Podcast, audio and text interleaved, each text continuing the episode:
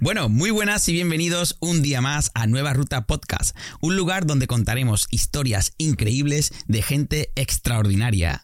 Hoy tengo el placer de presentaros a Víctor Mena. ¿Qué tal, Víctor? ¿Cómo Muy estás? buenas, encantado de estar aquí. Oye, un placer tenerte por aquí, por el podcast, y la verdad que en primer lugar me gustaría agradecerte que hayas venido y que hayas aceptado esa invitación.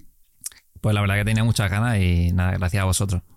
Eh, desde el primer lugar, desde el primer momento que te vi en- por redes sociales y demás, pensé y hablando con, con producción y demás y, y comentábamos y demás, digo, este chico guarda cosas interesantes. O sea, te vi que la cámara realmente eh, proyecta tu, tu esencia y dije, lo tenemos que tener por aquí, vamos a ir por él. Y oye, Pues qué guay, qué guay que lo, que lo vieseis así. Sí, sí, sí. La verdad que te vimos y ya te digo. Eh, si para todo aquel que nos esté viendo, Víctor, y no sepa quién es Víctor Mena y demás, eh, ¿cómo podrías presentarte? ¿Vale? Eh, ¿Y a qué te dedicas? Bueno, como te comenté en estas veces que hemos hablado, cuando me preguntan eso, hay tantas cosas que se me pasan por la cabeza. Yo sobre todo me, defino como un emprendedor nato. Eh, para mí nadie nace siendo de una forma, ¿no? Casi todo se aprende, pero, pero yo siempre lo digo así, ¿no? Soy un emprendedor nato, a mí me encanta emprender y, y sobre todo Víctor Mena es una persona que vive la vida que realmente quiere vivir, ¿no? Desde siempre. Y eso es eh, lo que intento promover en, en mis redes sociales, ¿no? Aparte, pues eh, eh, a lo largo de, mi vida profesional he, montado distintas empresas y, todo lo que me va viniendo a la cabeza y, y so- sobre todo siempre con, con la idea de que sea algo que me apasiona. Y otra cosa importante es que sea algo con lo que yo puedo ayudar a muchas personas, que esa es, esa es bueno, mi pasión, ¿no? Ahí en general. Fíjate tú qué cosa más importante que es eh, como primera idea, ¿no? Buscar ahí de la pasión, ¿no? Y, ir tirando de, ese hilo, ¿no? Porque al final, eh, bueno, pienso que cuando uno se quiere dedicar laboralmente a algo, es algo que tienes que repetir eh, durante mucho tiempo, durante muchas horas, ¿no? Y, y si está ligado a esa pasión también, eh, es interesante, ¿no? Yo creo que tiene que ser la clave. Pienso que hay gente que, que incluso puede trabajar en algo que, bueno, que no que no le guste, pero que ni fu ni fa, ¿no? Y se acomoda y, se centra en otros aspectos de su vida, ¿no? También puede ser. Pero creo que la mayoría queremos otra cosa. Creo que la mayoría queremos trabajar en algo donde que nos guste, donde nos sintamos a gusto, tengamos buenos compañeros, ¿no? Donde vayamos con por lo menos algo de ilusión, ¿no? Y si, y si vas con mucha ilusión, pues mejor todavía. Es un sitio eh, o, o algo que haces durante muchas horas a lo largo del día. Entonces, si es algo que tiene todos esos factores, pues seguro que va- vas a vivir mucho más feliz. ¿Qué crees que le, que le frena a, a la mayoría de las personas, Víctor? Eh, bajo tu experiencia, ¿vale? Y como ya nos has comentado que te dedicas a, a llevar a, gente y, y darle ese punto de vista para que, y ese pequeño ayuda, ¿no? O empujoncito, ¿no? Para que ellos eh, saquen lo mejor de, de ellos mismos. ¿Qué, ¿Qué es lo que le frena a la mayoría de las personas cuando, cuando toman esta decisión, Víctor? Pues hay varias cosas. Por un lado, el, miedo al fracaso, que es algo que, que frena a muchas personas. Muchas veces nos centramos mucho más en, en lo que van a decir o, o lo que van a pensar los demás si no nos salen bien las cosas. Pero si no lo haces, si no lo intentas, nunca lo vas a saber. Y yo hay una cosa que digo mucho, que es, te vas a quedar con esa pregunta de ¿qué hubiera pasado? ¿Vale? Yo siempre le digo a la gente, imagínate que tienes 80 años y echas la vista atrás y te preguntas, ¿qué hubiera pasado si hubiera hecho esto? ¿Qué pensaría ese yo, esa persona de 80 años, si se hubiese dejado todas esas cosas que quería hacer sin hacer? Wow. Importante esa pregunta, ¿eh? Eh, ser sobre todo consciente eh, y mirar hacia tu interior, ¿vale? Y hacerte la pregunta de que esta vida acaba. O sea, acabará algún día. No somos eternos. Ojalá Mm. existiera esa píldora, ¿no? Que, no, que nos mantengamos eh, en la eternidad. pero como no es así, qué, importante es tener eh, en tu cabeza eh, que nos vamos a morir. O sea, que ojalá sea eh, vamos a tocar madera, ¿vale? Ojalá sea con 110 años, ¿vale? A mí me gusta siempre ser positivo, pero tenerlo en mente es muy importante, ¿no? Sí, de hecho, una filosofía que me gusta mucho es la filosofía estoica y ellos hablan mucho de la muerte, de tenerla presente, eh, de que puede pasar en cualquier momento y eso eh, no, no tenemos que centrarnos en, en que eso nos dé miedo, sino en lo contrario, en que como no sabemos cuándo puede ser, que nos haga vivir mucho mejor y haciendo lo que realmente queremos hacer todo el tiempo que estemos. Entonces esa es una de las cosas. Eh, como te decía, el miedo al fracaso es algo que frena mucho. Em, los miedos en general son cosas que, muchas personas tienen en la cabeza y, que hace que, que tengan esos bloqueos. También algo que nos frena mucho es el, pensar que no somos suficientemente buenos, ¿no? Ese síndrome del impostor que se, se habla mucho. Y yo siempre describo una, escalera, ¿no? Imagina una escalera con, con 10 pisos. La gente piensa que tiene que estar en el piso número 10, es decir, ser un experto mm, perfecto en algo para desarrollar un proyecto pero no es para nada así. Ahí hay muy poca gente. Ahí están, pues no sé, en mi caso los investigadores, eh, etcétera, etcétera. Pero muchos de nosotros podemos estar en el escalón 3, 4, 5 o 6, en el que sea. Y si te das cuenta y miras hacia abajo, la mayoría de personas a las que puedes ayudar están ahí. O sea, están ahí, en el 1, en el 2, en el 3. Gente que, que se puede eh, beneficiar de todos tus conocimientos. Entonces, no creas nunca que no eres suficientemente bueno porque seguro que puedes ayudar a muchas personas.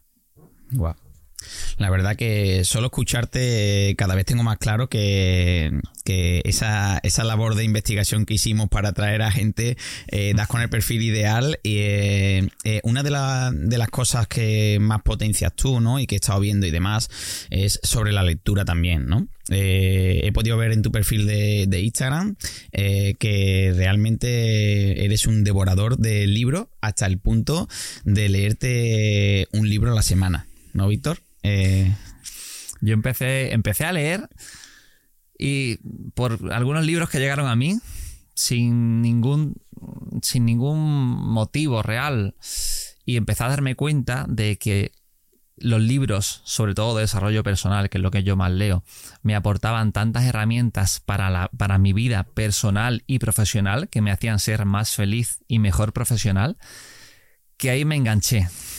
Y un día casualmente vi un curso de lectura rápida que yo pensé, bueno, y prometían que ibas a leer un libro en una hora.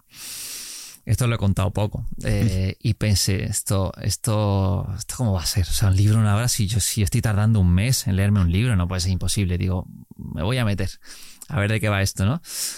Ahí te ayudan a, a darte algunas herramientas y sobre todo a quitarte tonterías mentales que tenemos y te das cuenta de que eres capaz de leerte un libro en una hora. De hecho, eso fue un curso de un fin de semana y yo me leí nueve libros ese fin de semana. Fue una locura. Entonces ahí empecé a aplicar esa, técnica de lectura rápida. Pero a día de hoy no le doy tanta importancia a lo rápido que leas, sino a um, una pregunta que te tienes que hacer antes de leer un libro. Y es, ¿para qué te quieres leer este libro? Y leer con esa consigna en mente. Em, yo a día de hoy me suelo leer un libro a la semana, que es bueno lo que eh, transmito y, lo que también intento ayudar a las personas a, que consigan.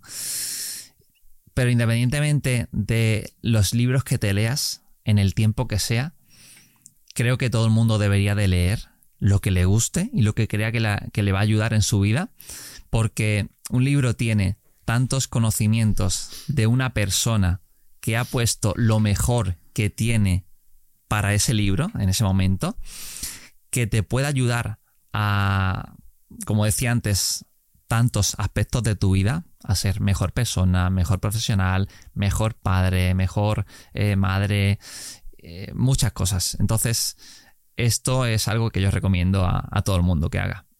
Claro, y que sobre todo yo lo hablo mucho también, eh, que no se trata de leer por leer, tampoco. ¿no? Como tú bien has dicho, es cogerte, porque muchas, a muchas personas creo que eh, es frustrante el tema de la lectura, o no terminan de leerse ningún libro, eh, pero porque realmente, ¿para qué quieren ese libro? Esa pregunta que tú acabas de hacer, que es bastante buena, ¿no?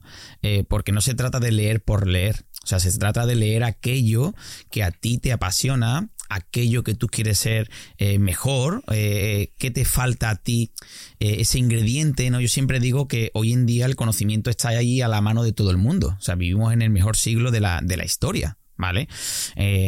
si le preguntamos a nuestros padres o, más para atrás a nuestros abuelos y demás, ellos no tenían la capacidad de preguntarle a una computadora, en este caso, o a Google, o poner en, en YouTube, cómo hacer ganchillos, ¿vale? Y ya está, ¿vale? y ahí tienes a una persona que lo ha dejado escrito, ¿vale?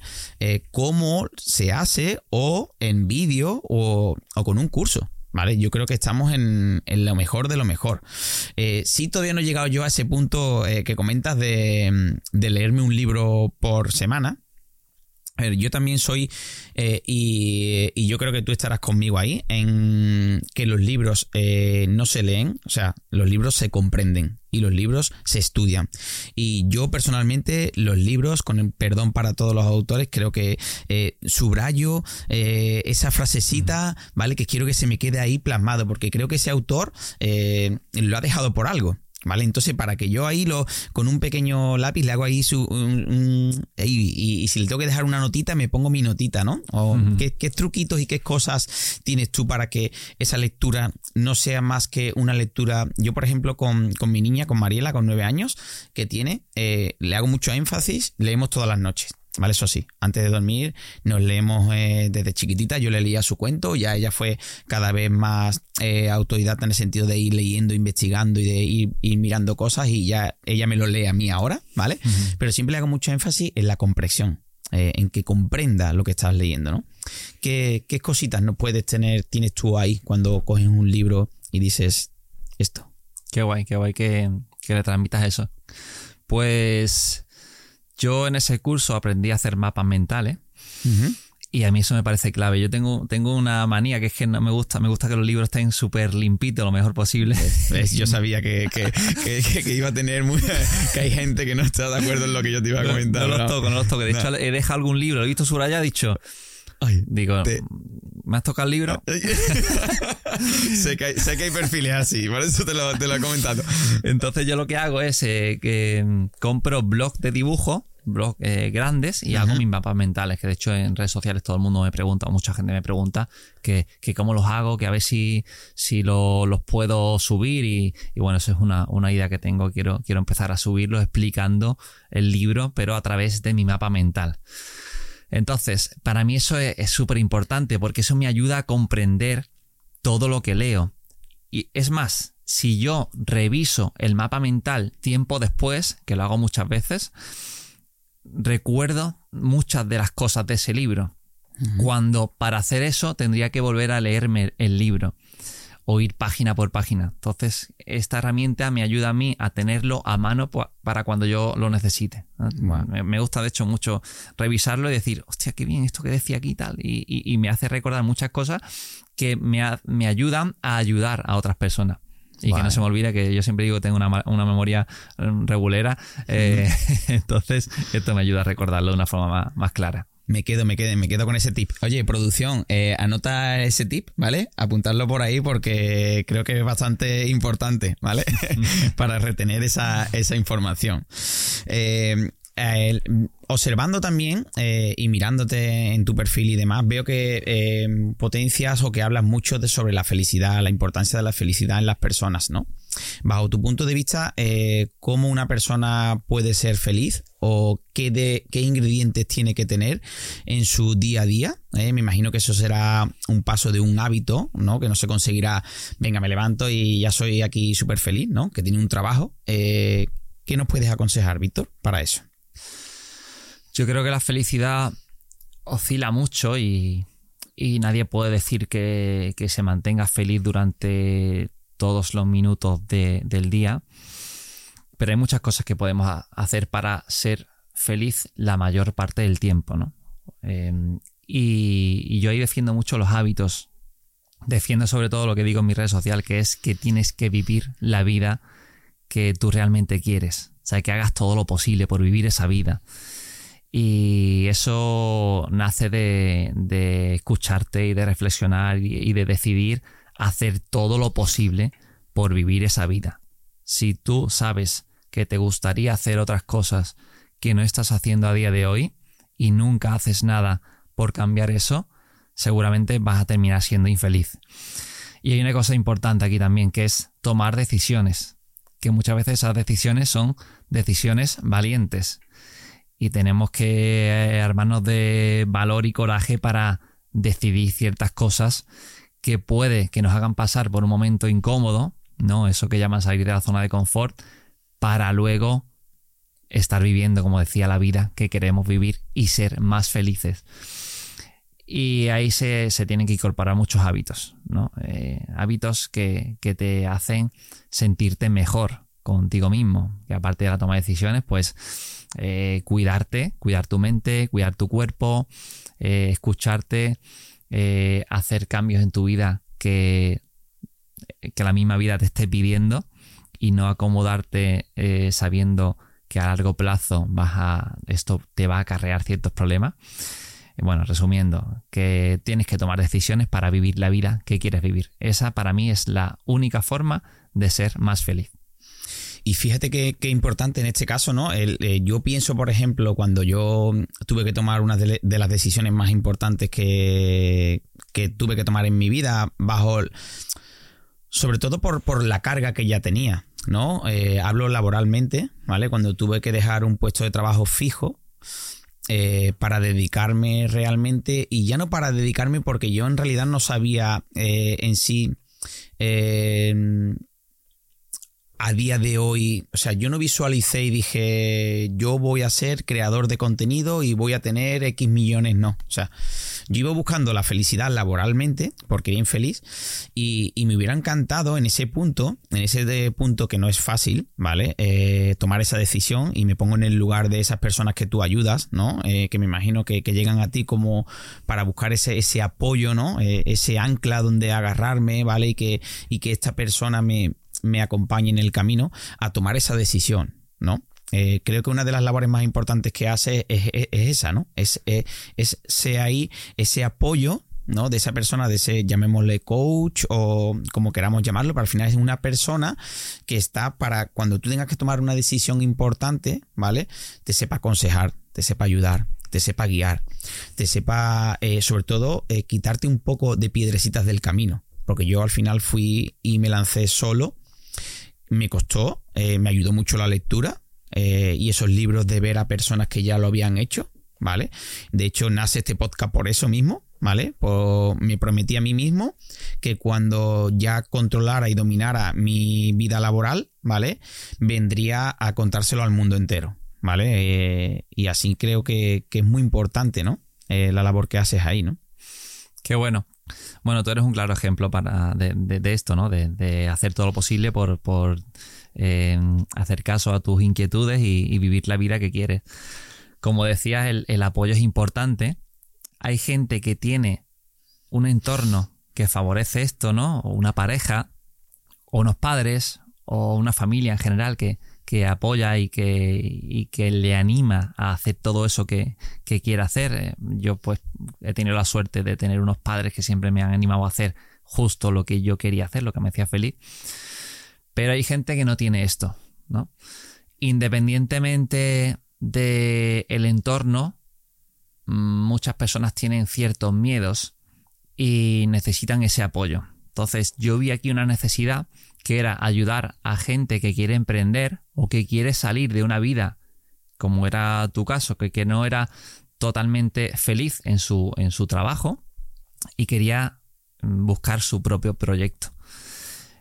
Ahí yo, además de ayudar a diseñar un modelo de negocio rentable, ayudo con esa parte de coaching, en la cual quitamos bloqueos, quitamos miedos, eh, hacemos que esa persona no procrastine constantemente, que es algo que, que, afecta a mucha gente, y sobre todo que se mantenga la motivación, porque es algo que le cuesta a mucha gente.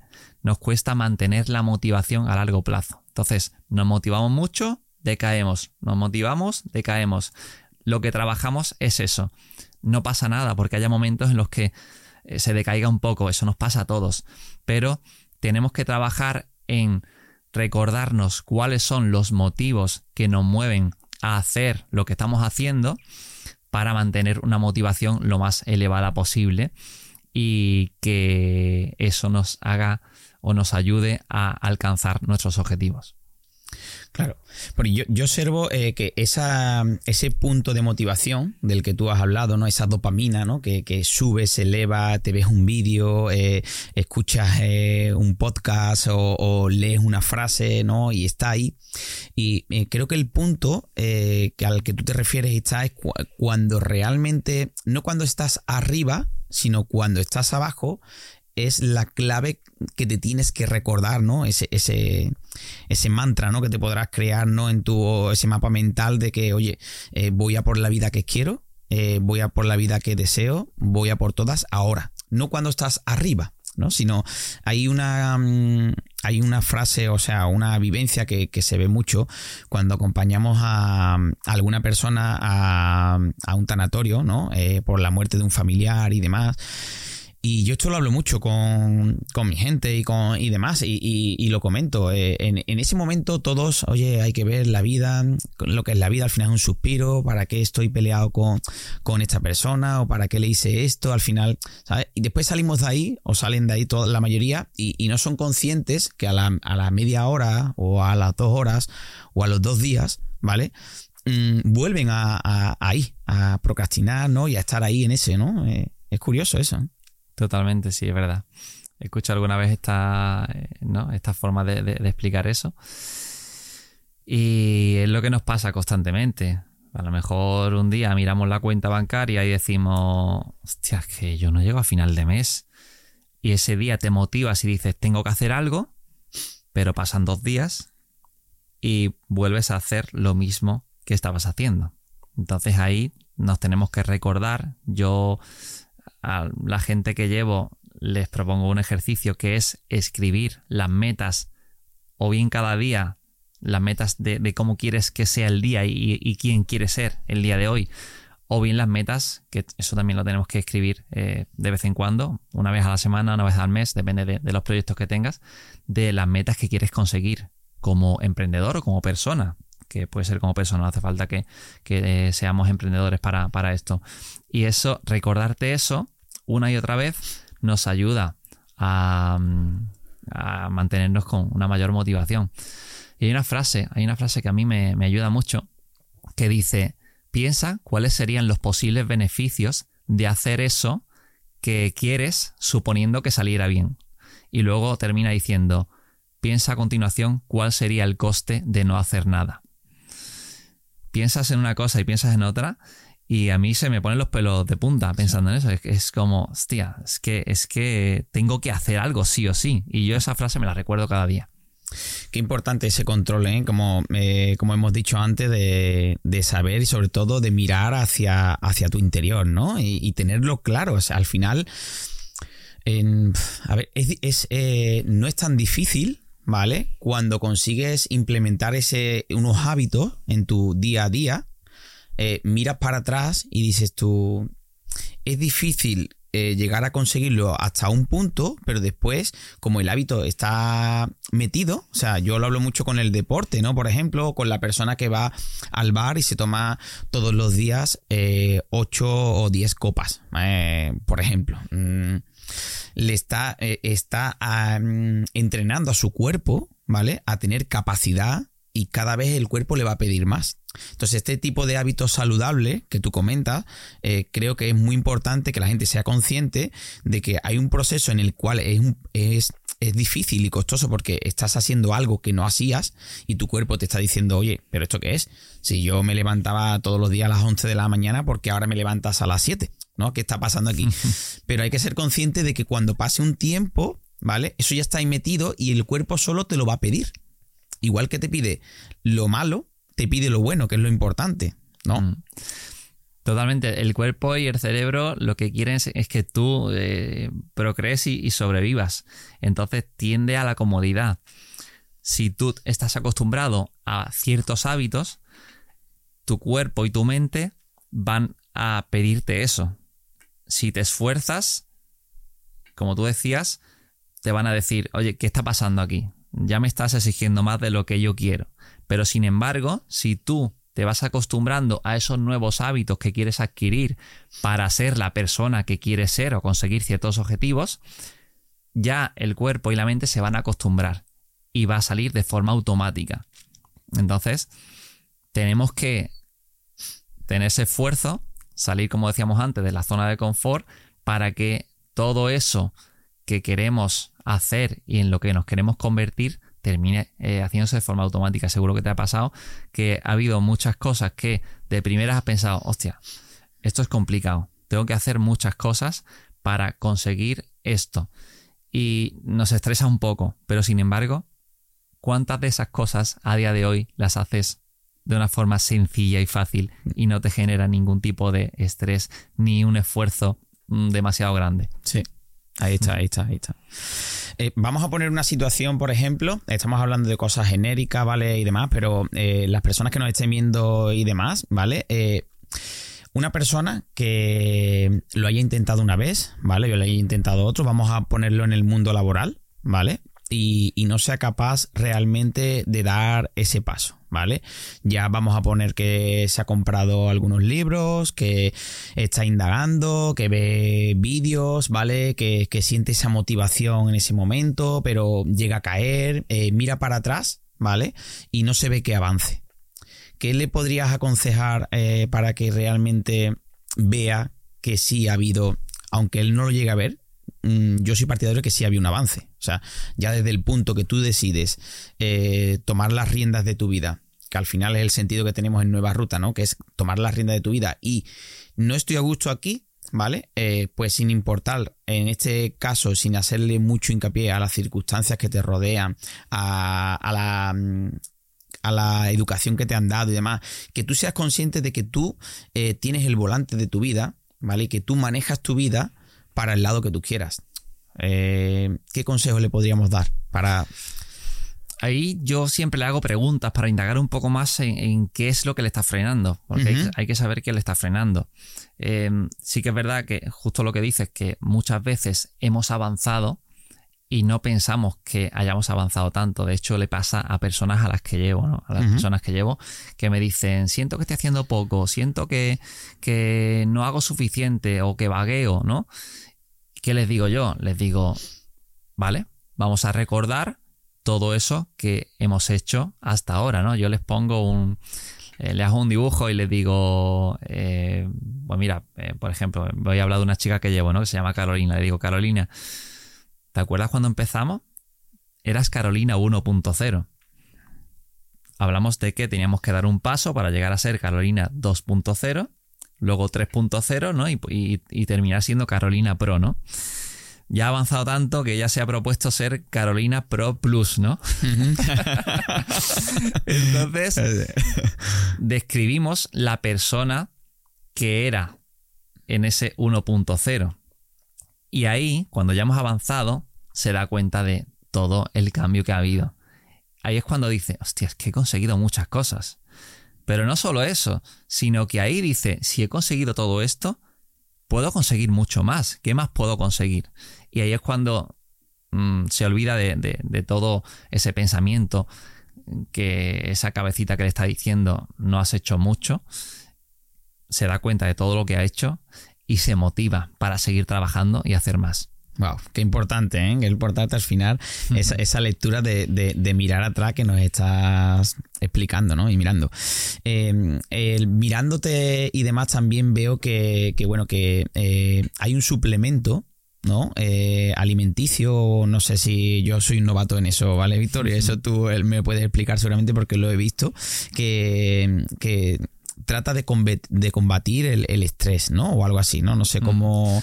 ¿Qué nos puedes hablar de, ese en concreto, ¿vale? O lo que eh, o lo que quieras comentarnos sobre él, porque yo es la primera vez que, lo... Yo lo desconocía por completo, ¿vale? Sinceramente.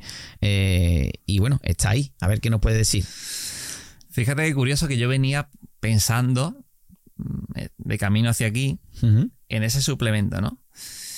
Y si estamos en situaciones de, estrés, este suplemento se llama suaganda, es una planta, se lleva utilizando muchísimos, muchísimos años, o sea, no es algo nuevo, no es algo que haya salido ahora, pero como ahora tenemos la ciencia, pues eh, la ciencia ya ha demostrado que puede ayudar a disminuir el estrés, el cansancio, que es neuroprotector, bueno, tiene muchos, muchos beneficios. Pero venía pensando, ¿hasta qué punto muchos de los suplementos que tomamos y de las cosas que, pensamos que nos pueden ayudar son placebo. Y no sé en este caso hasta qué punto será. Yo animaría a la gente a que independientemente de que use algún tipo de suplemento, se dé cuenta de lo fuerte y lo potente que es su mente para ayudarte a conseguir prácticamente todo lo que quieras. Yo tengo un amigo eh, que es, hace hipnosis, ¿no? y la hipnoterapia es algo que cada vez se está viendo más. Mm, suena a te voy a hipnotizar y. Soy un poco reacio desde el creo que es el desconocimiento. ¿Vale? Creo que. Eh, fíjate que yo, yo estaba en ese punto también. Bueno, eh, el caso es que al final todo esto son, son eh, formas de trabajar la mente, ¿no? Tanto de forma consciente como inconsciente. Cuando a ti te dicen, tómate esto, que te va a ayudar, y tú te lo crees, es muy probable que te ayude.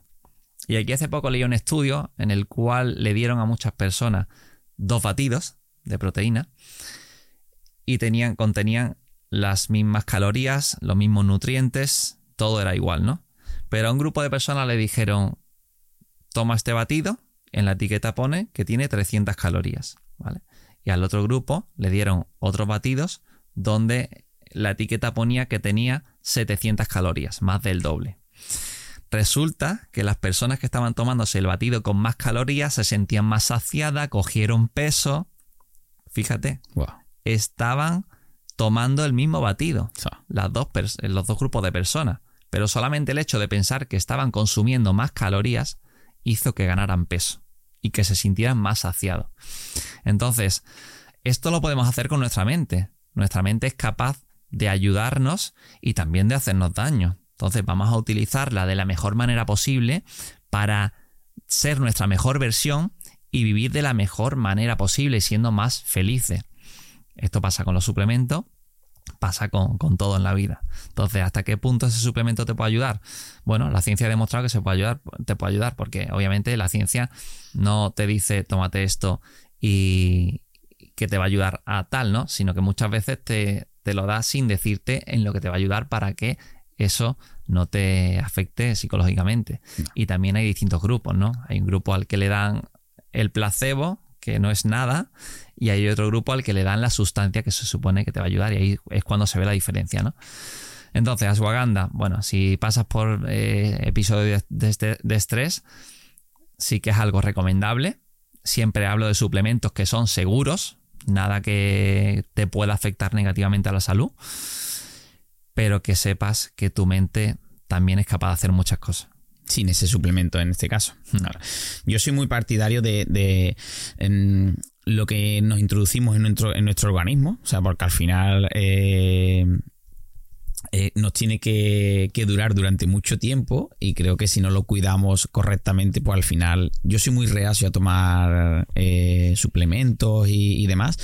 Intento muchas veces de, aguantar lo máximo posible. Si tengo un dolor de cabeza, bueno, ya se me va a pasar. Seguramente que es porque no he descansado bien, ¿vale? Me pongo una cosa, otra, intento de quitarme y, ya recurro a lo mejor a, algún medicamento en caso ya que, que lo necesite. ¿Vale? Pero estoy tota-, totalmente contigo en que la, importancia requiere en, ser consciente realmente de que no hay una píldora mágica para conseguir nada en esta vida. O sea, porque si no, mm, no vivimos en, en píldoras de matriz, por ejemplo, ¿no? Tómate y ya, sino que realmente viene de un trabajo, de un hábito, de un rascar ahí en qué quieres tú conseguir o qué quieres, qué quieres mejorar en tu vida y profundizar sobre eso, ¿no?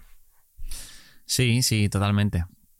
Em, al final, eh, yo, yo, soy un poco así, ¿eh? Yo soy reacio, sobre todo los medicamentos.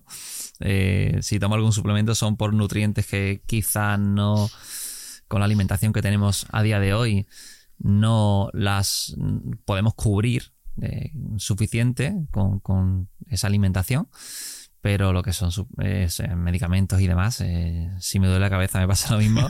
Tengo que estar muy mal para tomarme algo, la verdad. Oye, otra de las cosas que no se me quería que, se me pasara ¿no? de, esta entrevista y que me llamó mucho la atención eh, fue que, mm, comentabas y demás que, que, tu labor también es hacia ayuda, ¿no? Hacia mujeres embarazadas. ¿No? Que no podrías contar sobre, porque, oye, me llama mucho la atención que la figura de un hombre, ¿vale? Esté ahí, en esa conexión, cuando realmente hablamos de embarazo, que nosotros no lo podemos llegar a, sentir, ¿no? Y, qué bonito, qué bonito también eh, que te pongas desde, el, desde ese punto, ¿no? Me imagino que le hablas desde el punto masculino, pero con el conocimiento de tu formación, ¿no? También, hacia la mujer, ¿no? Sí, a ver, yo soy entrenador eh, de hace muchísimos años. Llegó un momento en el que dije, ¿cómo puede ser que el ejercicio sea tan beneficioso para todo el mundo, incluso para prevenir enfermedades y mejorar eh, las patologías de ciertas enfermedades? y que a la mujer embarazada se le esté diciendo que no coja peso, que se siente y que se mueva lo mínimo posible. Digo, no me cuadra esto nada, o sea, seguro que no es así. Y me puse a investigar, me puse a investigar de tal forma que me di cuenta de que no solo era beneficioso, sino que era perjudicial recomendarle a las mujeres embarazadas que, que tuviesen una vida más sedentaria o que tuviesen cuidado con, coger peso, con eh, que estuviesen tiempo sentadas. eso es perjudicial y hace daño no solo a la mujer embarazada, sino al bebé durante todo el embarazo. Entonces, eso lo sé a día de hoy. Empecé a darme cuenta de tantas cosas que, pues obviamente eso tenía que promoverlo. Desde hace siete años entre una mujer embarazada, ya he entrenado a más de mil mujeres embarazadas. Y a día de hoy en todo el mundo, eh, llevamos chicas en Chile, en Costa Rica, en México, en Argentina, en Colombia, o sea, es, exagerado. Obviamente en, España en, muchas partes.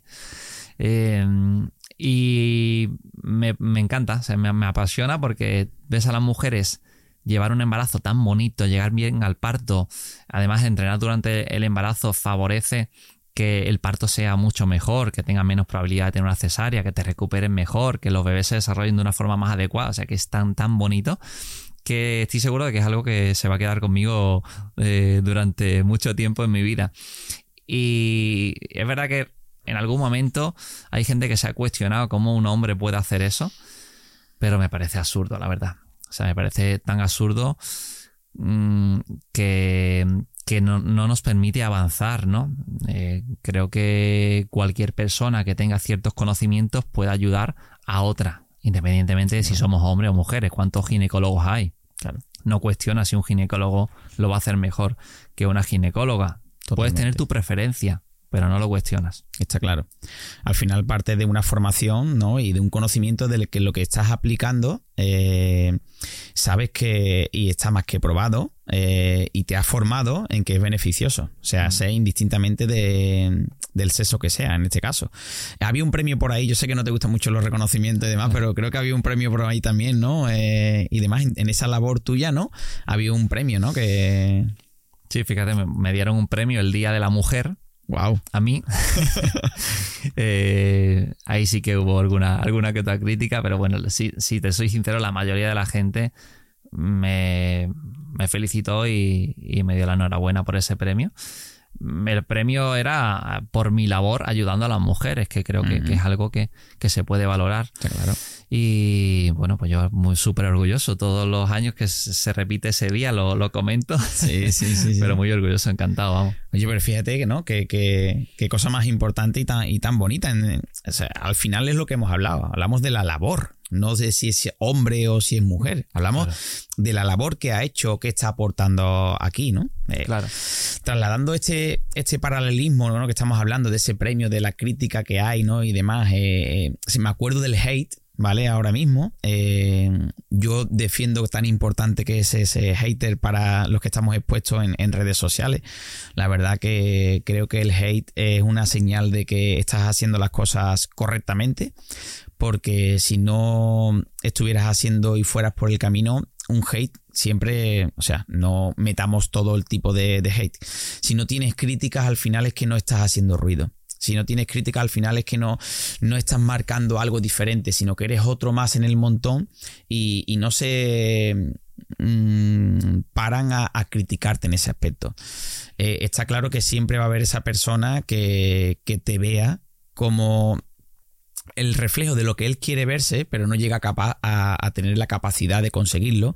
Y entonces se, pone detrás de, esa pantalla y se pone a comentar.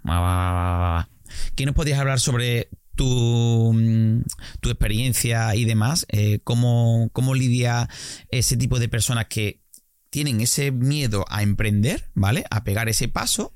Y lo mismo los, propios haters los tienen a su alrededor, sin darse cuenta. O sea, son esas, esas personas que le están minando esa mente, ¿vale? Le están diciendo, pero tú cómo lo vas a... No, venga, si hay, muy, hay miles de personas que, intentan de hacerlo y todos fracasan, pero ¿qué me estás contando? No, no, no, bájate, déjate de pajaritos en el aire y, de soñar tanto, ¿vale? Y, sigue ahí en tu puesto de trabajo donde estabas, que ya han descubierto las ruedas, no vas a inventar tú nada aquí. Mm. Yo creo que todos tenemos personas alrededor que nos han criticado en tu caso y en mi caso, mucho antes de tener redes sociales. Entonces, ¿qué pasa? Que ahora nos conoce mucha más gente, nos sigue mucha más gente en redes sociales, en YouTube, etc. Ahora hay más posibilidades de que te critiquen. Y yo siempre digo que el hater es una persona, y esto me ayuda a mí mucho a, que eso no me afecte, es una persona que está sufriendo. El, hate, y la persona que critica suele ser una persona que está sufriendo y que tiene cierta frustración que, como tú decías, quizá le gustaría estar haciendo lo que tú estás haciendo. Pero independientemente de los motivos, es una persona que no se siente bien con su vida y está sufriendo y eso lo saca criticándote a ti y, diciéndote todas las cosas que te dice. Detrás de una pantalla que es mucho más fácil diciendo esta persona no me va a ver en la vida. En persona es mucho más difícil que te digan eso. Claro. De hecho, hubo un experimento, creo que fue en el hormiguero, pusieron a una chica a la que habían criticado, ¿lo has visto? Sí, que la chica pues está fuerte y pusieron a las personas que le habían puesto algún comentario negativo. Al hacerlo delante de ella y conocerla, al final terminaron todos emocionados y se terminaron abrazando porque además vieron que esa persona no les, no les guardaba rencor, sino que simplemente les dijo, oye, este comentario que hiciste me afectó, me hizo daño, ¿sabes? Entonces, por ese lado también hay mucha gente que no se da cuenta del daño que hace cuando hace un comentario negativo, porque hay mucha gente que va muy, muy duro. Sí, sí, sí, sí. sí. Eh, me, encanta ese vídeo, o sea, lo he recordado y me, estoy emocionando porque se ve cómo cuando una persona se pone delante de ti y tú le dices, oye, me estás haciendo daño con esto que me estás diciendo, al final esa persona dice, hostia, que no me estaba dando cuenta. Y yo no quiero hacerle daño a nadie, porque creo que la mayoría de la gente, a pesar de que se sientan mal y, estén frustrados en algún momento de su vida, creo que la mayoría no quieren hacer daño. Sí. Totalmente de acuerdo en, eso que comentas y, recuerdo sobre todo el, cuando llegas a, una exposición en redes sociales, ¿vale? Eh, sobre todo, eh, dan por hecho a las personas que ya te conocen. O sea, darte cuenta que te ven en la pantalla, ¿vale? Y, y, después tienen que entender también que realmente después estamos ahí, pero porque queremos aportar algo. ¿vale? Bajo un punto de vista de entretenimiento, bajo un punto de vista de formación, bajo un punto de vista de un apoyo o una ayuda, pero todos los que estamos en el mundo de las redes sociales al final tenemos algo que aportar. Y depende de la faceta en la que estemos o en el nicho, ¿no? Pues tendremos una labor u otra. Al final somos la misma persona, pero eh, ¿qué quieres transmitir tú, ¿vale? A, a ese público. Yo, por ejemplo, eh, yo creo que ya, bueno, tú lo sabes y demás, y eh, hay otra de las facetas que me apasiona mucho, ¿no? Que, que, que, es la familia, que es mi niña, que es el juego, que es la diversión. Eh, y cuando muestro esos vídeos, por ejemplo, que, que juego con mi hija, que me divierto, que, que, estoy ahí abriendo un juguete o ha llegado una colaboración y demás, eh, se recibe mucho ese, esa, ese, esa persona. Me encantaría hacer eh, un día ese experimento. ¿Sabes? Eh, coger eh, y poner esa cámara que, que has comentado y después salir yo y que me conozcan realmente como yo soy. Aquí ya tenemos un espacio que van a poder conocer un poco más de otra de mis pasiones, que es el emprendimiento, ¿no? Que es la ayuda hacia las personas, que es contar mi historia, cómo pasé desde un punto A hacia un punto B. A mí eso me encanta. O sea, hace muchos años que, llegué a, al,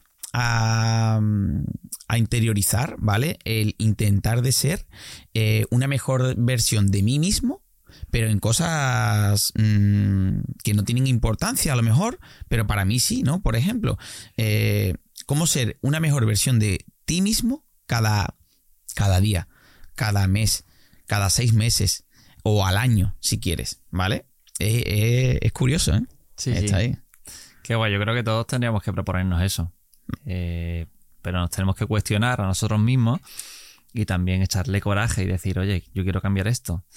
Y no eh, ponernos detrás de la excusa de, no, yo soy así y no puedo cambiar.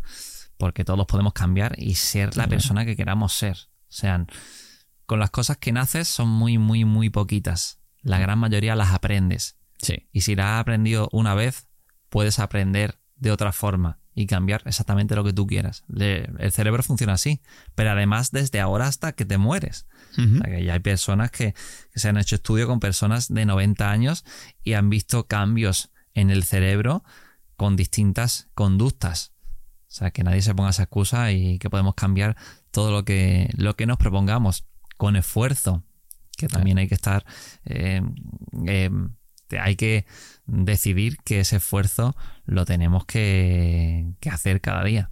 Sí, que no va a llegar eh, del cielo, como hemos dicho antes, ¿no? Que no, va, que no va a llegar ahí, te vas a despertar un día y, y ya está. ¿no? Sí, sí, sí, sí. sí, se tienen que quedar con la cosa, con lo que hemos hablado antes, es que hoy en día eh, está todo. O sea, te tenemos a ti ayudando a personas, eh, ahí está ese apoyo. O sea, el que no quiera cambiar es porque realmente no, no quiere cambiar pero desde el libro, como hemos dicho, cursos y demás. Es, es impresionante, ¿vale? Eh, tengo, cuando cada vez que tengo de enfrente a, a una persona que, que, lee tanto y, que, y demás, ¿vale? Siempre hay una, es una pregunta muy típica, ¿vale? Pero que yo realmente cuando la escucho me gusta, porque parece que hay ahí siempre que, que ya lo sabemos todos más o menos, ¿vale? Pero estamos en un, en un núcleo que es lo que realmente nuestra nuestra vista nos da, ¿vale? Eh, ahora me estoy acordando de, un, de una cosa que son las lentes con las que tú miras tu vida. ¿Vale? Qué importante eso, ¿eh? Y venido aquí al caso, os, cuento una pequeña cosita que yo creo que a lo mejor tú lo sabrás. No me acuerdo en qué libro exactamente eh, lo leí, pero venía a decir, eh, un padre estaba en un andén, eh, en un tren, eh, con sus dos niños y los niños se subían, eh, saltaban por, por, los asientos del vagón y el padre mantenía eh, inmóvil, ¿vale? No, no decía nada y, y, se quedaba ahí tal cual. Y una señora lo miraba y ya empezaba con las lentes que tenía esa persona, ¿vale? Y decía, fíjate tú, el padre, que no le dice nada a esos niños. Fíjate que no le llama la atención, que están molestando, que están... Y se armó de valor la mujer y se fue para el padre. Y se lo dijo, oiga, ¿no se está dando cuenta usted la que están formando aquí sus hijos? ¿Qué educación es esa la que le transmite? El hombre levantó la, la mirada y le dijo a la mujer, señora, eh, venimos ahora mismo del hospital eh, y es que su madre acaba de fallecer. Y ahí se me ponen los vellos de punta, ¿vale? Ahí es la lesión que le dio eh, la vida a esa persona, con esas lentes que veía ella a ese hombre, y se tuvo que poner otras gafas directamente eh, ahí, le golpeó y vio a ese hombre con otro tipo de lentes. Hmm. Qué buena historia. se trata de entender. Yo sé de qué libro viene esa historia. Sí, ¿no? Pues, pues, pues mira, por eso quiero que me lo digas, que me lo recuerdes. Porque sé que la he leído y, demás, pero no. ¿Cuál era? ¿Cuál era sí, bueno, ese libro viene de Los siete hábitos de la gente altamente efectiva de Stephen Covey. Stephen Covey. Ese, es un libro que es el de los que yo más recomiendo y, te hace entender, te hace entender a, esa persona, ¿no? Eh, no sé si decía algo así, porque yo lo he contado en algún vídeo, ¿sabes? Que le cuentas algo muchas veces y a lo mejor tú mismo le vas Seguro cambiando las versiones. seguramente, yo le, seguramente yo le he cambiado la, la versión. Pero, pero decía como, oye, pues mira, no me estaba dando ni cuenta, pero no acaba de fallecer eh, la madre y ni yo sé cómo actuar, ni seguramente eh, ellos saben cómo actuar, ¿no? Entonces, esos niños estaban, la estaban liando, parda. sí, sí, y claro, esa mujer no entendía por qué. Y el padre pues estaba obviamente en shock y, tampoco sabía qué decirle. Cuando tú entiendes qué pasa ahí detrás, pues seguramente esa mujer al ver eso, al saber qué es lo que pasaba, no todo ese enfado que tenía se, le, se, desvaneció. Sí, sí, se fue Y, lo que, y seguramente lo que le saldría en ese momento sería darle un abrazo. Oye, pues lo siento mucho, ¿no? Fíjate tú que ese libro, ese libro eh, se me cruzó mm, por mí, ¿vale? Se me cruzó, pero porque en, la empresa en la que yo trabajaba, eh, no le voy a dar publicidad, no merecen que él se le dé esa publicidad, la verdad, porque deja que desear mucho el trato hacia el trabajador, pero bueno. Ya tiene eh, bastante, ¿no? Sí, sí, sí. Además, eh, oye, después agradecido en la vida, ¿eh? Te das cuenta para atrás y dices, oye, gracias a Dios que estaba en ese tipo de empresas y me forzaban hasta ese punto y se portaban así conmigo, porque eso, son esos pequeños empujoncitos que necesitas que te vaya dando la vida para que tú te vayas quitando los miedos, los bloqueos, te armes de valor y digas, oye, pues vamos, vamos y vamos ahora, ¿vale? Y vamos a por todas. ¿sabes? Eh, o sea que yo, comprendí, eh, en los comienzos no, y si alguno se encuentra en mi situación, lo comprendo perfectamente. Los comienzos era porque el jefe, porque la empresa, porque me has dicho, porque yo tengo esta bolsa de oro aquí y ahora el sábado me, lo tenía que tener libre y ahora ya no lo tengo y tengo que volver a ir ahí otra vez el sábado, ¿sabes? Y le he pedido el sábado porque era el cumpleaños de mi niña y no me la han dado y me deben 50 horas y siempre era la culpa hacia, hacia ellos. Mm. Y ahora mirándolo con con, desde este punto de vista digo, qué importante eh, haber tenido esas personas y esa empresa en mi vida. Porque si no, yo creo que no, no podría, a lo mejor, no hubiera llegado a, estar donde estoy. Hmm. Al final son empujones que necesita cada persona eh, o, puntos del dolor, ¿no? Eh, para tú mm, hacer ese clic, ¿vale? Y, ir a por ello. Claro, sí, totalmente. Al final, eh, sentirte en esas situaciones viendo que no es exactamente como tú quieres estar, pues te hace buscar lo que tú realmente quieres. Hay mucha gente, como decía antes, que se acomoda y dice y asume, oye, a ver, aceptar cosas está bien. Sí. Porque te da tranquilidad. Pero hay cosas que se aceptan por no afrontar ciertas cosas. Hmm. Es decir, tú afrontas que tienes un jefe que no te trata bien porque no quieres afrontar el miedo de emprender tu propio camino y todo lo que eso conlleva. Eso es. Entonces, ¿qué te va a compensar? Si tú lo estás haciendo por ese miedo que no quieres afrontar, al final vas a ser infeliz, porque vas a estar en un trabajo con un jefe que no es el que te gustaría tener. Ahora, si tú estás en tu ambiente de trabajo muy bien, con compañeros, con un jefe que es un crack, que tiene empatía y que te cuida, aunque por otra parte quisieras emprender un proyecto y dices, joder, es que estoy bien. Bueno, está bien, eres feliz así.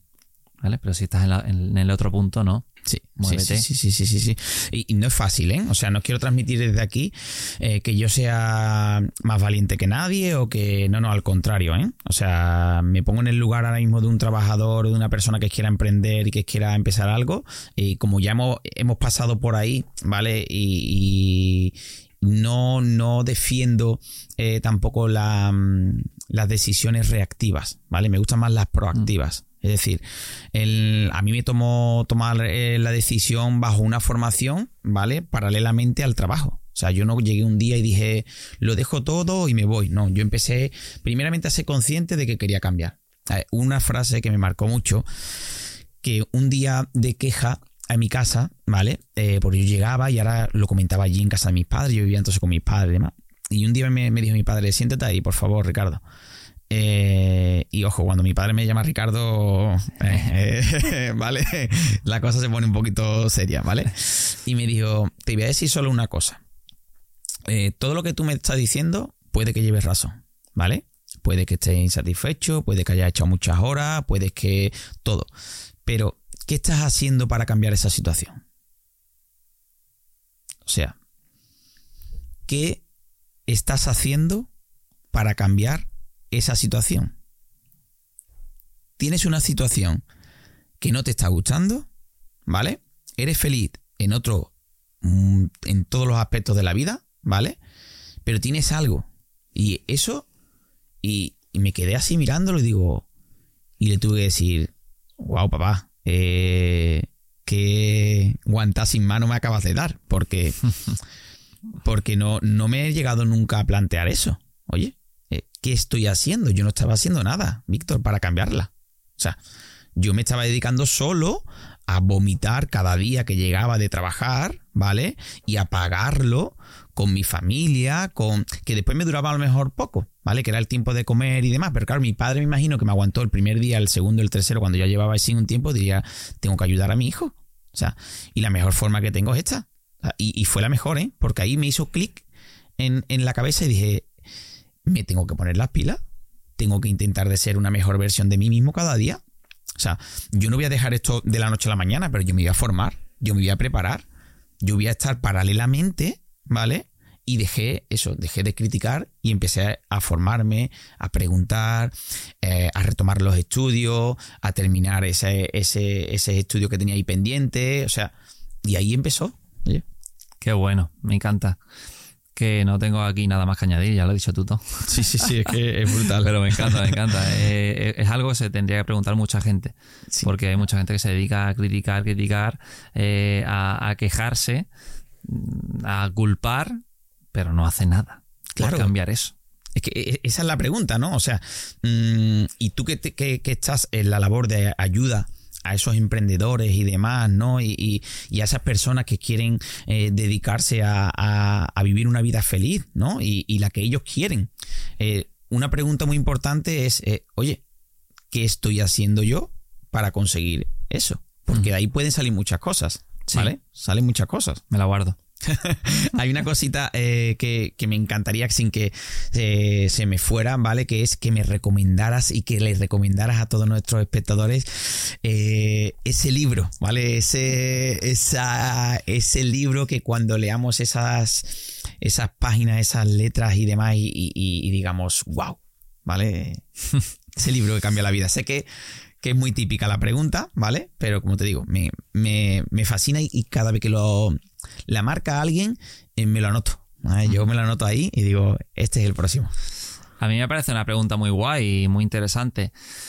Eh, además, cada persona te va a decir un libro que le haya llegado. Yo en este último año me he leído 60 libros de desarrollo personal. te podría decir unos cuantos que me han encantado. Y si me lo permites, te voy a decir dos. vale, vale, vale. Damos el comodín. Producción, damos comodín, ¿no? Sí, vale. Voy a decir uno que es muy típico, ¿vale? Que es El monje que vendió su Ferrari. Eh, es un libro muy chulo que te hace darte cuenta de que muchas veces estás viviendo la vida que se supone que tienes que vivir, pero solamente se supone. Tú sabes en el fondo que no es la que quieres vivir. Es un libro muy recomendable y además muy fácil de leer. Con su historia está muy guay. Pero hay un libro que ojalá leyera todo el mundo, que no es tan conocido, al menos en España, que se llama Estrés, el lado bueno. Que cuando lo digo dice la gente, ¿cómo que el lado bueno? Y es que resulta que te cuenta cómo nos han vendido que el estrés es malo. Pero resulta que el estrés puede ser bueno o puede ser malo. Y solo depende de cómo lo veas. Y eso es lo que te cuenta Kelly McGonigal, que es esta, esta doctora, esta psicóloga, que es mm, autora de este libro. Y, y. La verdad que, que a mí me gustan mucho los libros que te, que te empoderan, ¿no? Y que se salen de lo típico, ¿no? Y que no, te, no se basan en, en, contarte todos los problemas que ya tienes y todo lo que, lo que hacen mal, ¿no? Que muchos libros, que yo estoy un poco harto de leer libros así, ¿no? Es que este es el problema de la sociedad, este, este, este, este, este, este. Y, y, parece que te tienes que leer eh, medio libro para, para, ver eso, ¿no? Ah. Hay muchos libros, como libros de Tony Robbins, que desde la primera línea ya te están empoderando y te dicen, tío, que en tu mente hay muchas cosas de las que tú eres capaz de, cambiar y, que te van a hacer impulsarte. Y este es uno de ellos, porque se ve como gente, muestra estudios, además ya muy científica, muestra estudios donde se ve como gente que pensaba que el estrés era de una forma, tiene ciertos resultados o consecuencias y gente que piensa que el estrés es de otra forma, no voy a adelantar nada, sí, sí. tiene cierto resultado o consecuencias. ¿vale? Lo dejo ahí abierto a la intriga y que la, que la gente lo lea. Además cortito. Sí. Eh, es para mí uno de los mejores si no el mejor. Por lo menos en el, en el top 3 está seguro. yo me lo noto, ¿eh? No lo, no lo sabía, ¿eh? Ese estaba ahí, te la tenías ahí guardada, ¿eh? Ese, ese, pequeño detalle es el que marca la diferencia. Eh, ¿Cómo se llamaba? Realmente me ha dicho estrés, qué bueno eres. Estrés, el lado bueno. Ah, vale. Estrés, el lado bueno, ¿no? Para que todos lo podáis ahí anotar, ¿vale? Y ya sabéis que Víctor no nos va a aconsejar nada que, que no nos haga, sobre todo, ser una mejor versión de nosotros mismos. ¿no, Víctor?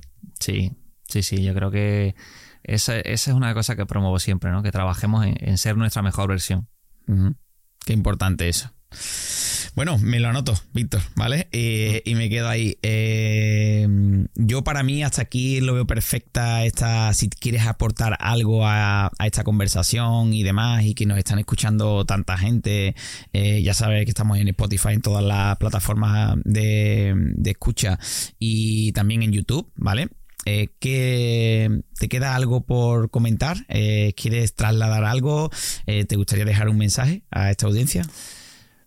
Pues sí, vamos a aprovechar. Eh, nada, simplemente, aunque me repita un poco, que hay una frase que digo mucho que es que la vida no es tan larga y que no te veas terminando tu vida pensando qué habría pasado si hubiese hecho eso y que hagas todo lo posible por vivir la vida que quieres, que realmente está en tu mano.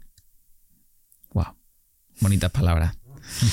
Pues este, es, este hombre que tenéis aquí delante eh, es Víctor Mena y os dejaremos todos los enlaces por, por, debajo, ¿vale? Por si queréis echarle un vistazo y ya sabéis que os ayudará muchísimo, muchísimo, muchísimo en la labor que queráis emprender. Así que para mí ha sido un placer tenerte por aquí, Víctor. Espero que hayas estado cómodo, que hayas estado a gusto y nos vemos en la próxima, ¿eh? Porque nos veremos seguro.